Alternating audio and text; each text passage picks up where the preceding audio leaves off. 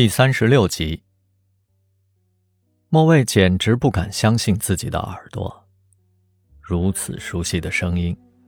他从包里掏出眼镜戴上一看，真是云豹。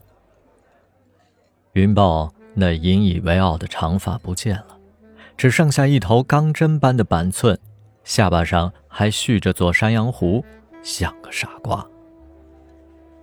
女招待刚拿起酒瓶，杰瑞就冲他打了个暂停的手势。杰瑞走到云豹的身边，环住了他的肩。嘿，老兄。打烊了。云豹把酒杯拍碎在桌上。去你的！极限摇滚还没开始呢。以前，Prayer 乐队在这演奏的时候，会在凌晨玩一个小时的极限摇滚。他们卸下社会人的面具，变成了四只狂野的猛兽。他们用火山般爆发的魔音，带着听众一起发疯。莫蔚替云豹付了酒钱，对杰瑞说：“把这死猪交给我。”你哪里拖得动他呀？我还是叫圣婴来吧。莫蔚走到云豹面前，冲他打了个响指：“走，带你去找好酒喝。”云豹愣愣地看着他，迷离的眼睛荡起一丝邪恶的笑意：“酒香不怕巷子深。”云豹说完，便起身，跌跌撞撞地跟着他往外走。杰瑞已经在门口拦下了一辆出租车，他和莫蔚连推带拽地把云豹塞了进去。云豹平躺在后座上哼歌，莫蔚塞给他两个塑料袋，钻进了副驾驶。我在天上俯瞰地面，灯火阑珊。宛如星光。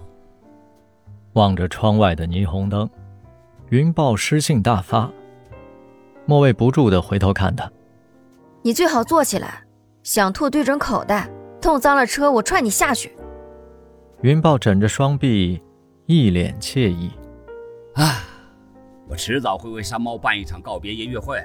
没主唱啊。用山猫的音频和视频来拼接。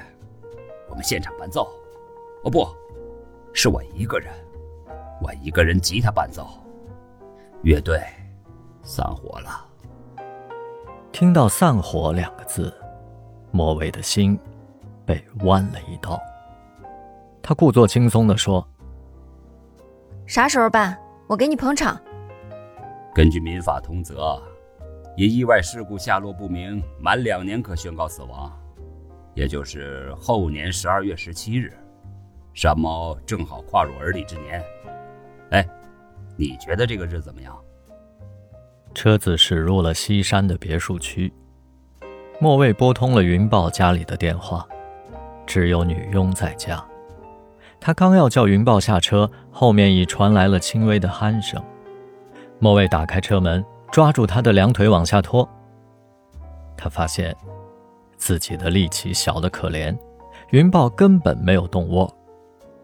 被莫蔚惹烦了，他一翻身便把莫蔚带翻在地。莫蔚拍拍屁股上的灰，飞起一脚踢在云豹腿上。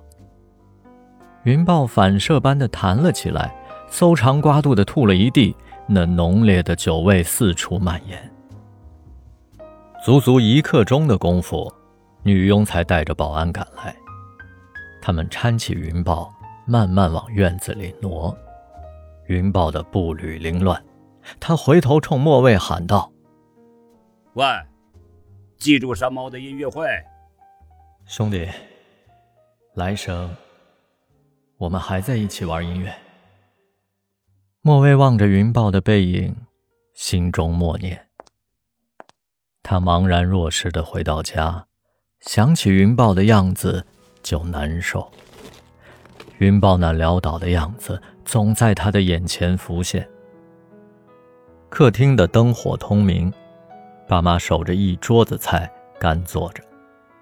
见他进门，显得如释重负，而莫蔚却莫名的有些恼火。我说过我回来晚，你们等什么？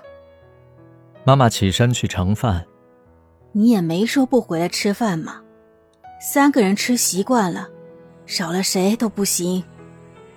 再次见到小开，他的脸似乎瘦了一圈，整个人显得无精打采，不时把头靠在老马的肩上。莫卫请他俩吃麻辣香锅，小开望着他贪婪的吃相，纳闷的问道：“你以前吃孜然羊肉串都会飙出眼泪，怎么突然变得这么厉害？”人生五味，无辣不欢。莫卫剥了只沾满红油的大虾递给他，又点了两瓶冰镇啤酒。